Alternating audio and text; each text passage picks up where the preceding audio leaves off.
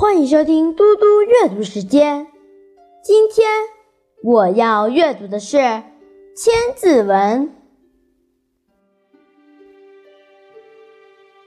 林荫茶里，见貌变色，待觉加油，免其知职。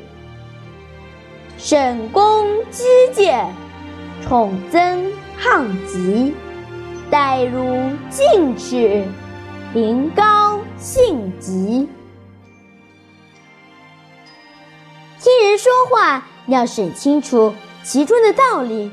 看人容貌，要看出他的心情，要给人家留下正确高明的劝告和建议，勉励别人小心谨慎的处事立身。听到别人的讥讽告诫，要反省自身。备受恩宠到极致，不要得意忘形。如果知道危险或耻辱的事快要发生，就退隐山林。还可以幸免于祸。对于别人的嘲笑、讥讽、批评，我们要有正确的态度。对别人指出的错误，有则改之，无则加勉。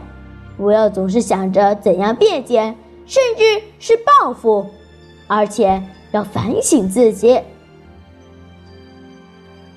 我现在来为大家讲一个故事：范蠡退隐。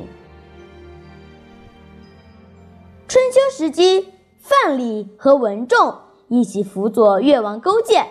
后来，勾践和越王夫差交战失败，范蠡跟随勾践在吴国当人质。郭建后世后，范蠡和文种同心协力，为越国共谋良策，促使越国强盛。经过二十几年的苦战，越王率领军队打败了吴国。勾践灭吴后，封范蠡为上将军。范蠡深知勾践为人，只能共患难，不能同安乐，于是向越王提出隐退请求。勾践不答应，范蠡便带着许多钱财去太湖隐居了。临走前，他给文种写了一封信，劝文种要功成身退。